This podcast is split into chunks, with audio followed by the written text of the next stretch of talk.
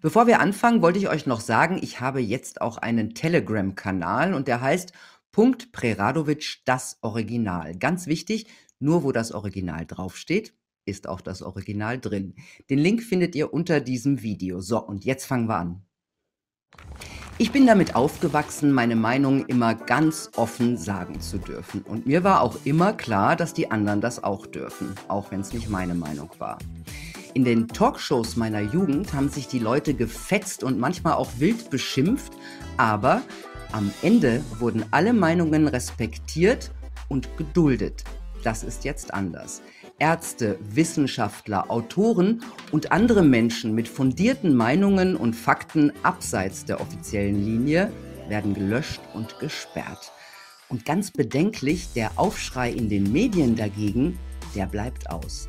Was ist bloß los mit unserer Demokratie? Das fragt sich auch mein Gast, der eines der wichtigsten kritischen Portale betreibt und der jetzt auch gerade hier wieder gesperrt wurde.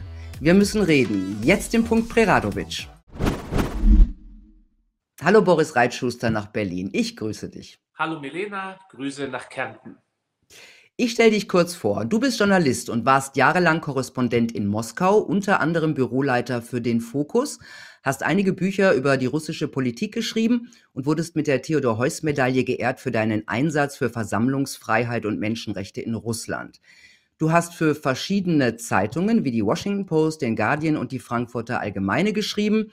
Jetzt hast du eine immens erfolgreiche Medienseite, reitschuster.de, und fragst in der Bundespressekonferenz als Journalist kritisch nach. Die Weltwoche nennt dich die Ein-Mann-Opposition gegen die deutsche Regierung. Tja, und das passt vielen nicht. Das kann man an den Gesichtern der Politiker und der äh, Regierungssprecher äh, ganz gut sehen. Ich amüsiere mich da immer. Weniger lustig ist allerdings, dass YouTube dich jetzt regelmäßig löscht und jetzt ein paar Mal hintereinander. Was ist denn da passiert? Was war da los?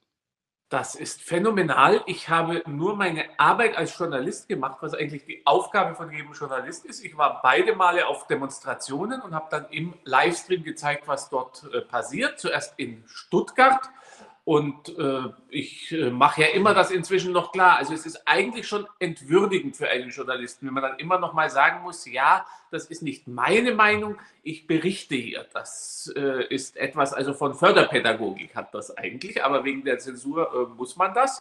Und äh, nichtsdestotrotz war dann plötzlich in der Nacht auf Sonntag mein YouTube-Kanal gesperrt und dieser Livestream gelöscht was auch eine doppelte Auswirkung hatte, weil ich wollte ja einen Bericht über die Demo auch noch machen. Da brauche ich das Material von meinem Livestream. Das war also schon mal weg. Und ich war wirklich fassungslos. Am Montag äh, früh wache ich auf und ich sehe, die äh, Löschung ist rückgängig gemacht. Mein mhm. Kanal funktioniert wieder.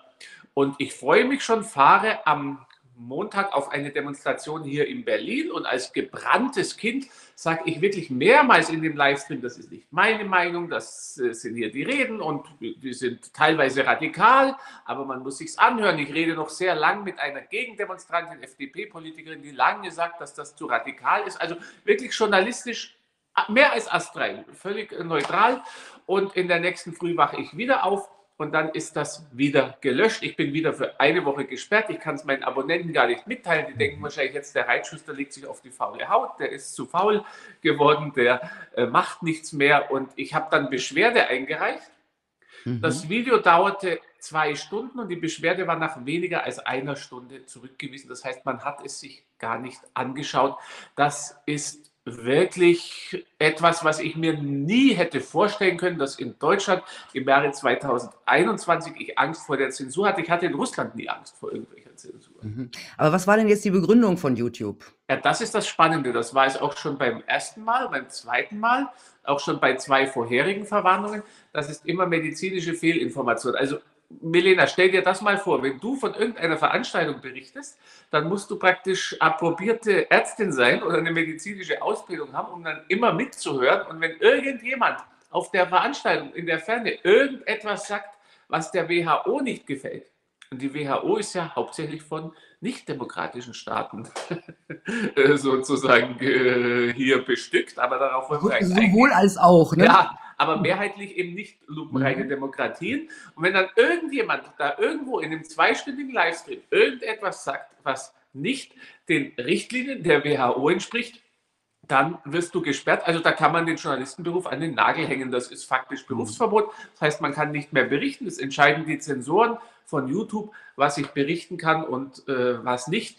Das ist äh, so schrecklich, dass man es eigentlich, also man kann nur noch drüber lachen, sonst würde man ja weinen den ganzen Tag. Ja, das stimmt. Also medizinische Fehlinformation, das kenne ich auch von meinen Löschungen. Ja, also das scheint so eine Art Standard. Genau. Ähm, Antwort zu sein. Hast du den Eindruck, dass die Zensur jetzt gerade richtig zunimmt? Du bist ja nicht der Einzige, der gesperrt ist. Ich habe ne? genau diesen Eindruck, auch weil es andere sind, auch weil das vorher nicht so war. Und da wird es nämlich richtig brisant, denn ich bin in meinen Augen, ich sage es jetzt ganz höflich, einer der eher kritischen Kollegen in der Bundespressekonferenz. Und dieser Kanal hat 225.000 Abonnenten und das ist ein in meinen Augen doch nicht ganz unwichtiges Medium, in dem aus der Bundespressekonferenz berichtet wird. Da war heute der Herr Spahn, da war heute der Herr Wieler und ich denke, das gehört zur Pressefreiheit, dass jemand wie ich dann seinen mhm. Abonnenten, 225.000, berichten kann, was war da mit dem Herrn Spahn, was war da mit Herrn Wieler, fünf Monate vor der Bundestagswahl. Und das wird unterbunden.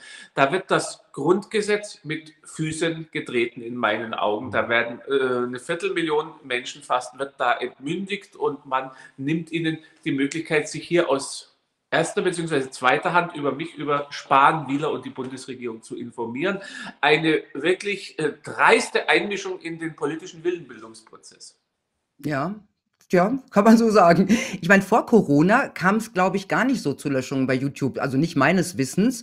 Also entweder gar nicht oder kaum. Äh, wonach richtet sich YouTube jetzt? Also ich muss dir mal eine Anekdote erzählen, die aber äh, mhm. tatsächlich äh, wahr ist. Und zwar habe ich das in Russland erlebt, da war ich in einer Talkshow. Übrigens im russischen Fernsehen kann ich in Talkshows und kann da auch Putin kritisieren. Ich sage nicht, dass die fair sind, das ist ein absurdes Theater und man wird überschrien, ich, um Gottes Willen, aber ARD und ZDF käme, käme ich ja nicht mal rein. Dafür überschreien die dann nicht, weil sie halt niemand richtig kritischen reinlassen. Und dann war ich danach mit dem früheren Vizechef der Präsidialadministration, da trinkt man ja dann noch einen Kaffee und dann brüstete er sich und sagte, hahaha, früher als äh, Google, da hatten die immer bei den Suchergebnissen von unserer Kreml-Partei kamen dann immer Partei der Gauner und Betrüger. Und dann habe ich mal diesen YouTube, den Google-Chef habe ich einbestellt und habe gesagt, wenn ihr immer so, wieso macht ihr das? Macht, ändert das. Mhm. Dann haben die mir gesagt, ja, dann funktioniert, das machen die Algorithmen. Dann habe ich ihnen gesagt, dann stelle ich den Algorithmus von der Steuerpolizei so, dass ihr morgen die Steuerpolizei mit meinen Algorithmen auf dem Hals habt. Und am nächsten Tag waren die Algorithmen genauso, wie ich wollte. Also ganz offen, Google, YouTube gibt hier völlig nach, wenn aus der Politik der Druck kommt. Ich stelle das jetzt einfach mal so auf den, in den Raum. Ich kann natürlich nicht sagen, dass die Politik das macht, mhm. weiß ich nicht, aber ich weiß, dass die Politik hier ein Netzwerkdurchsuchungsgesetz durchgesetzt hat, mit dem sie erheblichen Druck auf Konzerne wie YouTube ausüben kann. Und ich habe ja in der Bundesrepublik, ich habe schon mal Merkels Sprecher Seibert danach gefragt und jetzt nach der Sperrung habe ich Merkels Sprecherin Ulrike Demmer gefragt, die eine alte Fokuskollegin von mir ist. Wir mhm. waren in einem Büro, haben wir gearbeitet. Mhm. Ich meine, was ich so fatal finde, ähm, wenn man, ich habe ja auch einen Strike, das heißt, ich muss auch bei YouTube etwas aufpassen und da muss man gegen diese Schere im Kopf arbeiten, ja, so ein Motto, was darf ich jetzt fragen und wird das jetzt gefährlich? Geht es dir auch so? Völlig. Und das ist etwas, was mich rasend macht, muss ich ganz ja. ehrlich sagen. Also ich, ich habe ja da auch schon Zuschauer, ich, ich, ich, betone das immer wieder im Gespräch und dann sagen Zuschauer, warum machen sie das? Und ich mache das aber in meinen Augen, weil das die entblößt. Ich muss darauf hinweisen, weil wenn ich von YouTube, von einem Zensor die Schere im Kopf habe, dann muss ich den Zuschauer jedes Mal darauf hinweisen, sonst wäre das unredlich ihm gegenüber, auch wenn es nervig ist. Aber der Zuschauer muss mhm. das wissen, weil er muss dann wissen, das ist keine äh, kein völlig äh, freies Interview. Und ich habe mich jetzt entschieden, ich äh, streike jetzt YouTube. Ich werde, sobald ich wieder freigeschaltet äh, werde, bekommt YouTube von mir einen Streik und ich werde die dann auch entsprechend sperren, weil ich dann nur noch, du bist die glorreiche Erfinderin dieser Idee, also es ist geklaut bei äh, Milena. Mir hat es mal, einer meiner Kommentatoren hat unter es mir mal empfohlen, so war es. Genau, also. muss ich dann drunter schreiben, dass ich wirklich dann sieben Tage nur noch Ansagen mache und ich hoffe dann auf die Solidarität meiner Zuschauer, weil damit die, dass die dann trotzdem klicken und Kommentare machen, sonst wird es ja gleich äh, runtergehen, aber ich finde, ich will mir das nicht einfach so bieten lassen, lassen. Ich will das nicht einfach schweigend äh, hinnehmen. Mhm. Und auch wenn es nervig ist für die Zuschauer vielleicht ein bisschen, aber da ist die Bitte, solidarisch zu sein, weil mhm. Zensur einfach runterzuschlucken, ich glaube, da wird niemandem etwas Gutes getan, wenn man das Nee, wirklich nicht. Du hast dich ja vorher auch schon gewehrt und du bist ja auch gegen einige Löschungen, glaube ich, vor Gericht gezogen. Was sind denn da deine Erfahrungen? Ja, ja. Kafkaesk, Kafkaesk. Also ich bin dann gegen die Löschung des Interviews mit Bakti vor das Berliner Landgericht gezogen und da habe ich Recht bekommen. YouTube musste es wiederherstellen und musste den Streik runternehmen. Und jetzt, äh, Monate danach, hat YouTube Berufung eingelegt. Warum?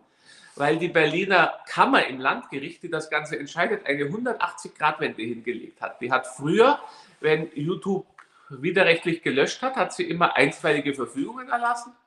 Und jetzt sagt sie, ist ja kein Eilbedarf, kann man ja auf dem normalen Gerichtsweg machen und dann dauert das jahrelang im schlimmsten Falle. Und damit, bei einem Journalisten sagen die genau. das. Genau. Ja, bei, ja, einer, ja, ja. bei einem tagesaktuell berichtenden ein, Journalisten. Es ist ein Kanal gelöscht worden und da sagten sie auch kein Eilbedarf. Und äh, das ist Kafkaesk. Das heißt, ich müsste jetzt, hat mir mein Anwalt gesagt, also wo leben wir? Ich müsste jetzt rausziehen über die Landesgrenze nach Brandenburg weil in Brandenburg das Landgericht anders entscheidet. Noch, wenn ich dann umziehe, habe ich keine Garantie, dass das am nächsten Tag nicht wieder geändert wird. Also es, es macht einen wirklich sprachlos. Ich habe mich in Russland nicht so äh, schutzlos und ausgeliefert äh, gefühlt gegenüber Zensur. Da gab es keine für mich Jetzt stell dir mal vor, was das für ein Satz ist. Das hättest du auch nie geglaubt, ach, dass du den mal sagst, oder? Ach, da hätte ich jedem gesagt, ihr, ihr spinnt und, und böser Putinist und ich ändere ja meine Einstellung zu Putin nicht. Aber das ist ja auch was, was so hilft. Die meisten Leute sind so uninformiert. Die denken, in Russland herrscht eine strikte Zensur, man darf nicht die Meinung sagen. Nein, das ist viel raffinierter, das ist das gleiche Motto. Auch hier, man kann eigentlich ja hier ist noch gefährlicher, seine Meinung zu sagen, als in Russland für normale Menschen, weil die Gesellschaft so gespalten ist. Aber in Russland da kann man über Putin schimpfen, so viel man will. Man kann sagen, das Regime ist korrupt. Ich sage das im russischen Staatsfernsehen. Diese modernen Mechanismen der Zensur der autoritären Regime, die sind viel äh, raffinierter, als wir äh, glauben. Und mhm. viele sind so naiv, die sagen, na ja, solange Kritiker nicht ins Gefängnis kommen, ist doch alles normal mit Meinungsfreiheit. Und das ist eine fatale Fehleinschätzung. Also selbst in schlimmen mhm. Diktaturen konnte man oft im Privaten noch seine Meinung sagen, ohne dass man ins äh, mhm. Gefängnis äh, kam. Also es war nicht überall so, wie es im Nationalsozialismus war und äh, unter äh, Stalin, sondern in sehr, sehr vielen autoritären Regimen ist die Meinungsfreiheit, ja, also die ist eingeschränkt, aber so im, im, im normalen Leben wird man das in vielen modernen autoritären mhm. Regimen kaum merken. Ja, ich glaube aber, die hoffen natürlich auch oftmals auf die Schere im Kopf, ne? dass die Leute schon sich einfach von vornherein zurückhalten. Ne? Das ist das, das, was, wogegen wir ja im Grunde gegen unseren eigenen Kopf ankämpfen. Hast du denn irgendeine Lösung für dieses äh, Zensurdilemma? Ja, hm. also für das mit dem eigenen Kopf, dass ich immer wieder drauf äh, Anspielungen mache und ich denke, man muss das eigentlich mit Humor, muss man es eigentlich überwinden. Also was ich, ich meine aber generell, für kritische, für kritische Journalisten, für kritische Portale, hast du da eine, eine Idee, wie wir diesem Zensurdilemma irgendwie entkommen? Ja, mehrere. Da bin ich zum Beispiel dir dankbar. Du hast jetzt sofort dieses, diesen Bericht von mir aus der Bundespressekonferenz übernommen. Respekt und vielen Dank, finde ich ausgesprochen. Äh, äh, solidarisch und ich hoffe, viele auch von meinen Abonnenten honorieren es und machen wir auch ein du, Abo, was auch völlig wenn wir jetzt davon nicht, Wenn wir jetzt nicht solidarisch sind. Ne? Ist. Ja, ja, aber selbst Dann, jetzt sind, aber selbst jetzt, das ist es ja, das ist ja das äh, Schlimme. Also diese Partisanentaktik, ich habe das jetzt auch bei meinen Videos gesagt und das ist auch jetzt für die Zukunft, ich gebe die Rechte frei, jeder, der das will, kann das hochladen. Dann ist es schon mal, also Partisanentaktik, ja, weil wir ja, befinden genau. uns im Informationskrieg.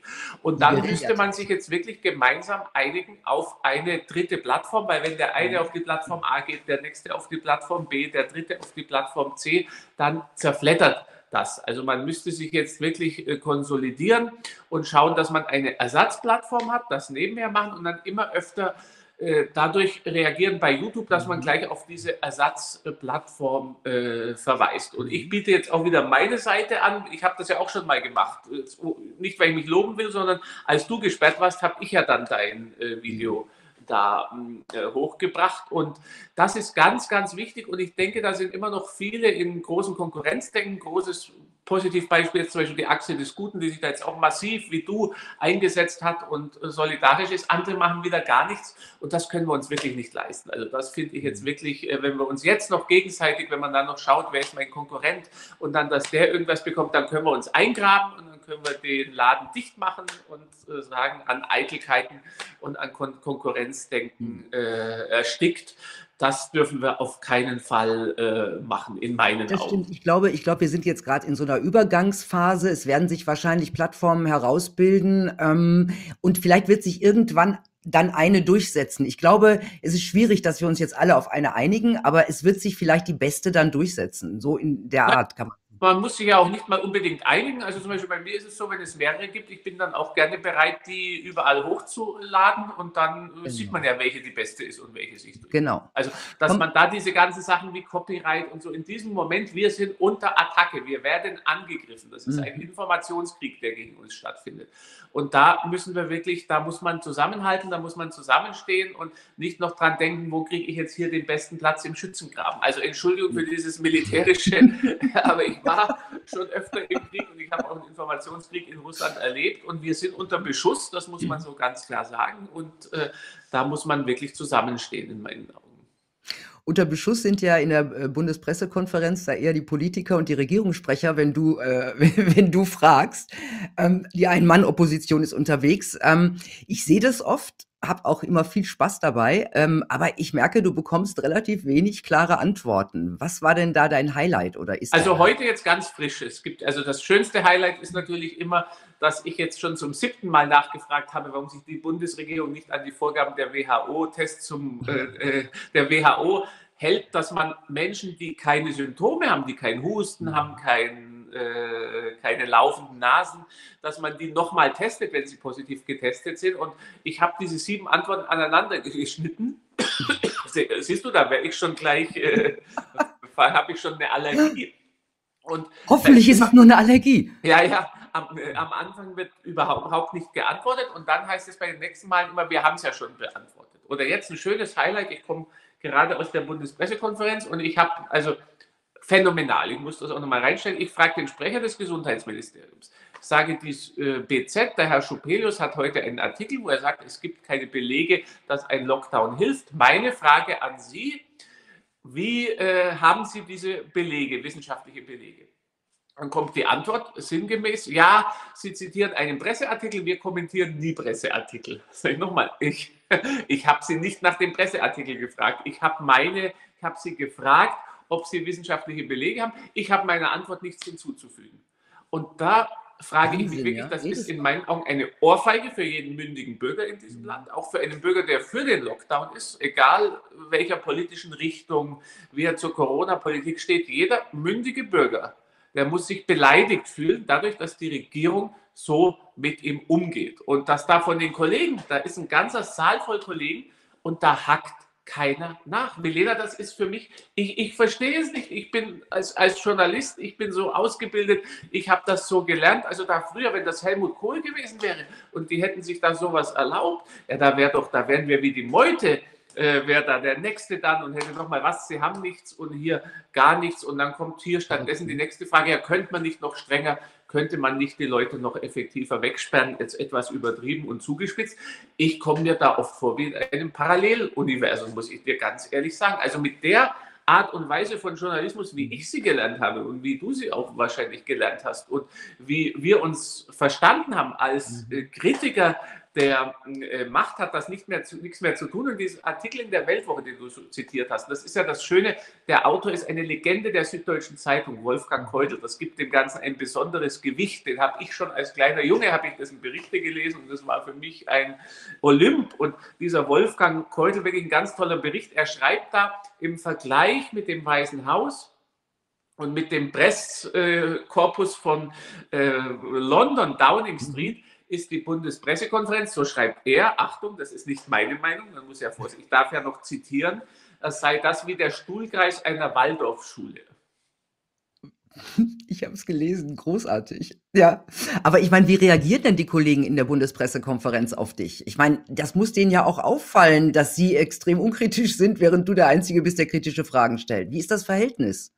Äh, ja, das ist eigentlich traurig. Ich habe oft den Eindruck, es gibt gar kein äh, Verhältnis. Also von, äh, ich, ich versuche ja immer, so es geht da höflich zu grüßen oder freundlich zu sein. Und äh, die, die höflich und freundlich sind, das sind oft die Mitarbeiter von den Fernsehsendern, die technischen Mitarbeiter, Kameraleute mhm. und Techniker. Und dann äh, auch Sprecher von Ministerien. Äh, da muss ich äh, ganz ehrlich sagen, da gibt es einige, die sind sogar betonfreundlich, was ich äh, zu schätzen weiß. Und äh, bei den Kollegen finde ich das schade. Es gibt Ausnahmen, muss man ganz klar äh, dazu sagen. Aber ansonsten fühlt man sich da ein bisschen wie Luft und das ist schade, weil ich habe es ja auch gestern gesagt, wenn morgen einer von denen gesperrt wird oder etwas. Ich bin der Erste, das verspreche ich auch, der sagt, ich habe nicht diese Meinung, aber der Mann muss frei reden können. Das äh, muss äh, da sein und das verstehe ich nicht. Ich habe die Sprecherin gefragt von Merkel, dass mein Kanal gesperrt ist. Was ist da los? 224.000 äh, Abonnenten.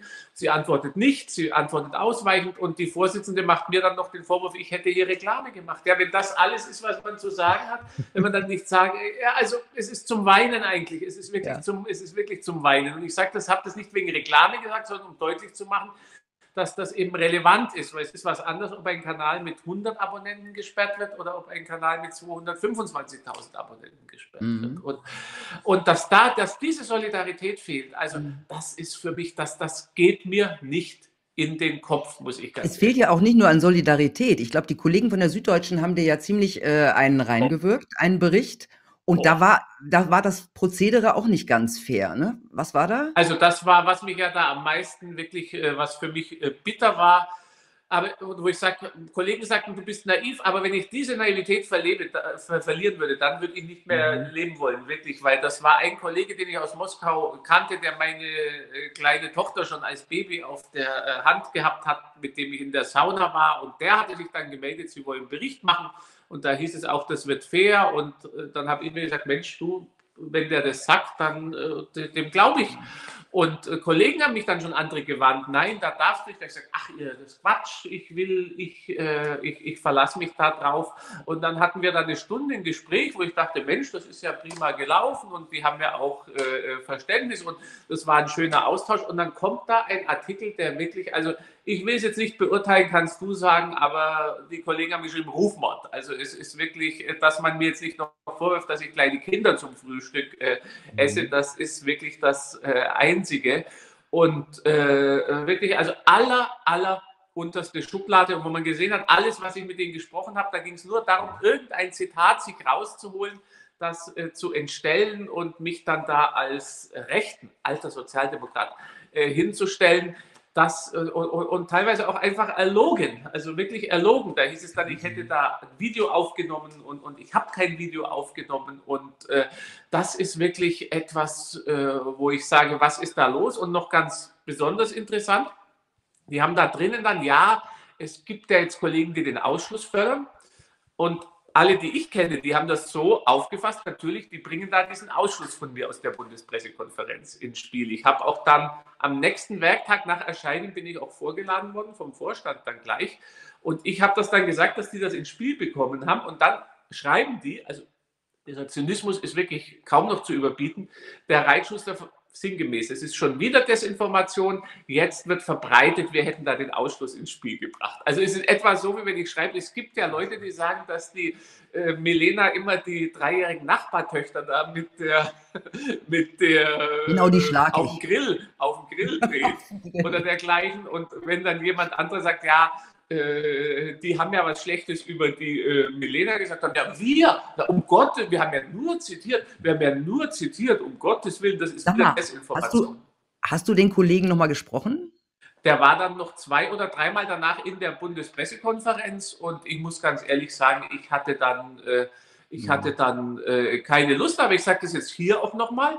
Das ist wirklich, wenn einer von denen eins zu eins im Gespräch, wie wir jetzt mit dir, ich bin jederzeit bereit, dann möchte ich mir mal diese Argumente anhören. Und davor haben sie bisher alle Angst. Ich habe den Restle eingeladen, die Diekmann, die mich zum Dialog aufgefordert hat, den äh, Intendanten vom SWR. Es kommt keine Antwort, sie verweigern den Dialog. Wenn Sie so gute Argumente haben, hier auch nochmal der Appell, dann reden Sie doch, dann zeigen Sie doch mal diese Argumente, dann haben Sie doch keine Angst, dann werden Sie doch innerhalb von zehn Minuten beweisen können, dass der Reitschuster äh, nur Quatsch redet und dann werden Sie mich doch an die Wand nageln argumentativ. Ich lasse die auch ausreden, ich mache das sauber und argumentativ. Sie haben Angst, sie trauen sich nicht. Stattdessen nur diese Diffamierung und immer dieses Rechter und es ist so absurd. Ja? Also ich war Jungsozialist, ja, ich, äh, ja. PD, äh, die, und, und, dann, das ist sowas von absurd, aber viele glauben dran. Ich habe das jetzt auch schon wieder gehört. Also gerade in den sozialen Netzwerken in der Bevölkerung nicht, damit die Leute sind normal, die ticken richtig, aber in dieser Blase, da müssen sich dann Leute rechtfertigen, dass sie mit mir gesprochen haben. Wie kann man mit dem reden? Das Diese ist Blase ist äh, mhm. äh, ganz, ja. ganz entfernt von der. Ja, mir geht es auch so. Also ich werde auch als, als rechts äh, zum Beispiel äh, qualifiziert. Ich bin genau wie du ein alter SPD-Wähler gewesen genau. früher. SPD früher. und Grüne ja. habe ich eigentlich die fast immer gewählt. Genau. Ja, ja, genau. Also ähm, im Grunde entspricht das nicht unserer Geistesauffassung. Ähm, wir haben es ja gerade gesagt, ne, die alten und diese auch die öffentlich-rechtlichen Medien, die hinterfragen diese Corona-Krise eigentlich ähm, kaum. Und ich habe hier, und wir blenden das auch ein, einen interessanten Post der Frontal 21 Redaktion, also ZDF, aus dem März 2020. Und darin erklärt die Redaktion, warum sie ein eigenes Video mit Dr. Wolfgang Wodak gelöscht hat, also Selbstzensur. Zitat, da es einen überholten Stand wiedergibt. Und dann der letzte Satz. Die Frontal 21 Redaktion ist der Auffassung, dass die vom Robert Koch Institut empfohlenen Regeln beachtet werden sollten. Also das heißt im Klartext, RKI folgen, alles andere löschen. Und wir hatten damals nachgefragt und uns gegenüber nannte das ZDF es depublizieren. Auch ein schönes Wort, kannte ich vorher noch nicht. Ich, das ist mein, ich, ich nenne das knallharte Zensur. Und danach haben sie dann Wodak in der Sendung Die Anstalt so richtig rund gemacht, aber in, auf eine miese Art. Also da ging es gar nicht um das, was er gesagt hat, sondern um das, was er ist. Äh, was ist damals nach deiner Meinung passiert, dass sich die Kollegen vom unabhängigen Journalismus so komplett verabschiedet haben?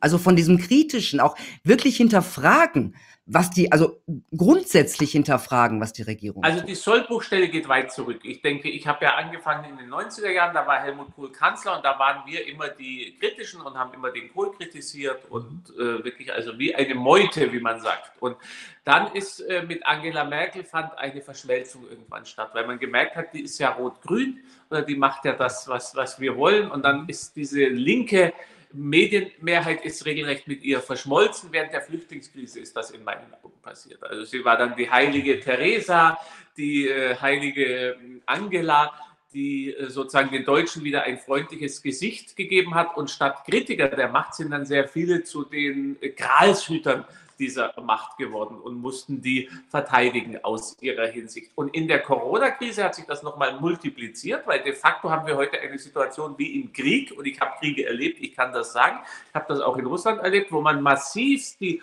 Bevölkerung spaltet, wo man sagt nur noch mit uns und gegen uns und wer kritisiert ist äh, Wehrdienst, äh, Wehrkraftzersetzer und man hat viele Journalisten, in dieses Boxhorn gejagt. Sie müssen jetzt hier das für das Gute kämpfen und gegen die Bösen und für das Vaterland, mhm. hätte man früher gesagt, jetzt für die Volksgesundheit.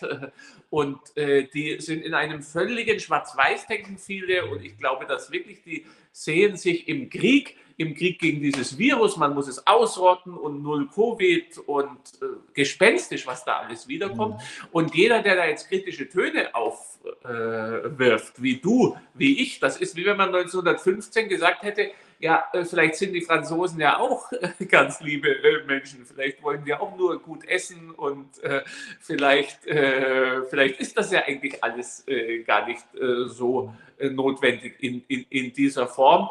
Und das sind genau die gleichen. In Russland habe ich das erlebt mit dem Krimkrieg und auch mit anderen Dingen. Also es sind diese Urmechanismen, die es wohl schon im alten Ägypten gegeben hat und überall, dass man mit den Ängsten der Menschen spielt, dass man mit diesem belagerte Festung äh, spielt und äh, leider ist Großteil unserer Medienlandschaft heute so unreflektiert und äh, so in einem Kadavergehorsam gefangen, dass sie das einfach mitspielen. Und ich glaube, sie sind überzeugt, sie sind die Guten. Sie retten hier Menschenleben und solche bösen Menschen wie Milena und äh, äh der Reitschuster, die äh, sind vom Bösen besessen. Früher wäre es vom Teufel gewesen, da hat man uns, hätte man dann uns als Hexen verbrannt. Heute werden wir nur auf YouTube gelöscht. Das ist schon ein zivilisatorischer Fortschritt, muss man ganz klar äh, sagen. Von daher muss man auch mal das Positive in den Vordergrund stellen.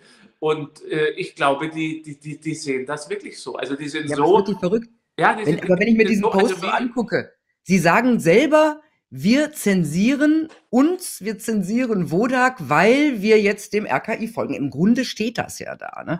Das, das hat ja jemand geschrieben, dass das niemanden, also stört. Das ist schon Im verwunderlich. Krieg alle, Im Krieg sind alle Mittel recht. Und Herr, Herr Wieler hat ja auch gesagt, man darf das alles nicht hinterfragen. Das Und die offizielle gesagt. Linie von WHO ist, man darf nicht die Maßnahmen der WHO in, in Frage stellen oder hinterfragen. Ich habe es noch so gelernt im Journalismus, dass man alle Maßnahmen von staatlichen oder staatsnahen Mhm. Organisationen hinterfragen muss. Und jetzt ist offiziell, man darf das nicht mehr. Und das besonders Tragische ist, dass wir 70 Jahre hier in Deutschland, in Westdeutschland Vergangenheitsbewältigung hatten, dass wir 70 Jahre uns immer sagten, nie wieder. Und jetzt, ohne das gleichsetzen zu wollen, um Gottes Willen. Nee, aber das machen wir nicht. nein, und es ist auch, ich finde das auch wirklich schlimm, diese, diese Gleiche. Und das Ja, Gottes, macht also wirklich nicht, nicht, aber die Mechanismen, die dahinter Ja. stecken, die Mechanismen, die dahinter stecken, dass man eben wieder im Namen des Guten, dass man irgendwas zum Guten erlebt, er, erhebt Mhm. und dann sagt, im Namen des Guten muss man jetzt gegen die, die dagegen sind, das sind dann die Volksfeinde, dass diese Mechanismen, dass die nicht durchschaut sind, dass das immer noch so funktioniert, das ist für mich eigentlich eine der größten Enttäuschungen in meinem Leben, weil ich immer auch in Russland sagte, die Deutschen haben ihre Gesch- Lektion aus der Geschichte gelernt und die sind da jetzt vorsichtig und nicht sind sie. Ich sage wieder die Deutschen, ich bitte um Vergebung. Ja. Ich meine große Teile von Nein, es sind äh, einfach- Medien es sind und einfach- Journalisten. Die Deutschen, glaube ich, haben sehr viel gelernt. Und die, Es die, sind die, Manipulationsmechanismen, ähm, auf die ähm, Menschen halt in einer bestimmten Form reagieren, sagen wir es mal Genau, so. aber gerade die Medien und die, äh, die Politik Ja. viel mehr, glaube ich, als die breite Bevölkerung. Ja, das ist immer ganz schwierig zu sagen, ne, was die so, so, so denkt. Aber ich lese bei dir häufiger, dass sich auch Politiker an dich wenden. Ja. ja, das ist ja mal ganz interessant, weil man hat ja den Eindruck, im Grunde stehen alle, ähm, außer, außer der AfD, hinter den Maßnahmen mehr oder weniger. Ja, ähm, was sind das für Politiker, die sich an dich wenden? Ja, das geht also quer durch die Parteien, äh, kann man jetzt äh, nicht sagen, aber es ist sowohl aus, also aus bis Regierungsparteien, kann man ganz äh, konkret sagen, und da Mhm. gibt es relativ viel Unzufriedenheit. Und das ist erstaunlich. Und äh, da rumort es auch ein bisschen hinter den Kulissen. Und da gibt es wirklich Leute, die in den Regierungsparteien verzweifeln an dem, was vor sich geht, aber die haben im Wesentlichen Angst. Und die schätzen es so ein, dass bis zu 15 Prozent der Abgeordneten der Regierungsparteien das kritisch sehen und sie glauben nochmal, dass es insgesamt fast die Hälfte sein könnte, die durchaus eine gewisse Skepsis hat, aber die einfach mit der Masse geht und die, wenn sich morgen der Wind drehen würde, auch wieder anders wäre. Und die im Bundestag auf jeden Fall ähm, auch zur Änderung des Infektionsschutzgesetzes damit die, stimmen die werden. die, genau, genau, genau. Okay. Das ist nochmal also so 10, 15 Prozent aktiv Mhm. dagegen. Da trauen sich auch nicht alle, das zu sagen. Und Aber man- da ist wahrscheinlich mit Fraktionszwang, oder? Ja, und Wenn wenn, wir uns jetzt das anschauen, diese Maskenskandale, was da war, das waren fast alles, dann sind das Abgeordnete gewesen, wo das aufgeflogen ist, die kritisch waren gegenüber dem Infektionsschutzgesetz. Und äh, Und das ist merkwürdig, ja, ja, ja, ja, ja. Und Okay, ja, zum klar. großen Teil auch dagegen gestimmt. Und äh, die anderen, äh, dass da von den Befürwortern des Infektionsschutzgesetzes, dass da nur sehr wenige Masken, die es gemacht haben, während bei den anderen das auffällt, mag ein Zufall sein, das wissen wir nicht. Aber da herrscht eine Atmosphäre der Mhm. Angst, das muss man äh, ganz kontaktieren die dich heimlich?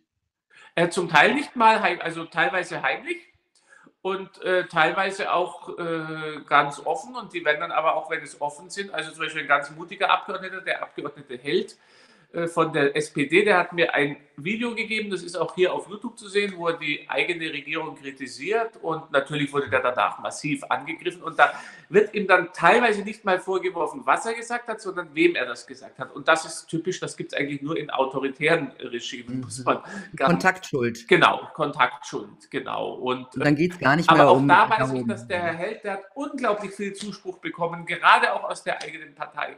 Und deshalb, das muss man ja immer sehen, weil dass die so reagieren auf uns, dass die so panisch sind, dass die uns dann so diffamieren müssen, dass die uns zensieren müssen, das tun sie ja, weil sie wissen, dass einfach wir etwas aussprechen, was viele Menschen so sehen. Wenn wir jetzt eine unglaubliche Minderheit wären, ja, und da eine völlig äh, radikale, marginale Minderheit, da wird man über uns äh, lachen und dann bräuchte man uns nicht äh, zensieren und auf diese ganze Art und Weise einschüchtern und schikanieren, die an autoritäre Regime erinnern. Und ich sage es nochmal, weil hier ja immer viele sagen, ja, bei uns ist es noch nicht so weit. Die haben eine falsche Vorstellung von modernen autoritären Regimen. Also dann mal wirklich mit Russland befassen, wie dort diese Mechanismen laufen. Wir Mhm. haben nicht mehr die Gefahr von Orwell von einem, ja, andere Gefahren von Orwell, aber nicht mehr dieses harte, äh, totalitäre Gewaltregime, sondern wie Huxley vorher gesagt hat, der hat gesagt, die Diktaturen der Zukunft, die werden auf Gedankenmanipulation beruhen und nicht auf Gewalt und auf Zwang. Das wird alles schöne neue Welt, das wird alles wunderbar mhm. und genießen. Und noch sind wir nicht so weit, aber die Richtung, die geht dorthin. Ja, also ähm, es sind, äh, um es mal ganz nett auszudrücken, spannende Zeiten. Oh, das hast du sehr freundlich gesagt. Das ist ein altes Dank chinesisches Schimpfwort. Wenn man jemanden verfluchen will, sagt man ihm, ich wünsche dir, dass du in interessanten Zeiten wohnst. Ja, genau. Wir wohnen in interessanten Zeiten. Vielen Dank, Boris. Ich War wieder super dir. aufschlussreich. Ja. Ähm, Darf ich dir zum Schluss noch was zeigen, weil das hat mir heute ein Leser geschickt ja, zeig mal. das hat mich so bewegt. Also es ist jetzt von einem Leser, das finde ich so nett. Ich weiß nicht, kann man es so erkennen? Kannst du Ja, erkennen? kann man. Was ist das? Ist ein Brettchen zum Essen oder das was? Das ist ein Holzbrettchen zum Essen. Ja, da hat er dann auch. Äh, das Und das ist die Anspielung auf die Bundespressekonferenz. Nehme ich einmal an, genau. Und ich finde das so bewegend. Das Super, Spahn, Drosten, Merkel. Genau, genau. Dass es die Menschen einfach äh, bewegt und äh, dass es den Menschen ja. wichtig ist und sowas, das gibt einem dann auch viel Motivation und äh, Kraft. Super. Guten Appetit. Danke. Danke dir, Boris. Ich werde es mir aufhängen. Dann, ich werde den Spahn und den, die alle hier aufhängen, aber nur auf dem Brettchen für die ja. äh, YouTube-Zensoren. Sonst wäre ich jetzt noch wegen Aufrufs zur Gewalt. Nein, um Gottes Willen, das würden wir nie tun. Genau. Ich danke dir, Boris. Ich danke dir. Alles Gute. Danke. Ja, tja, Leute, ich glaube, wir dürfen unsere Meinungsfreiheit nicht so einfach aufgeben. Ihr könnt auch was machen. Ihr könnt die Zensoren anschreiben. Ihr könnt euch beschweren, ja. Wenn ihr euch nicht umfassend informiert fühlt, könnt ihr euch auch beschweren. Und ein kleiner Tipp von mir, bleibt cool. Also argumentiert und beschimpft nicht, dann haben sie es viel schwerer, euch zu ignorieren. Ich wünsche euch eine gute Zeit. Bis bald. Tschüss.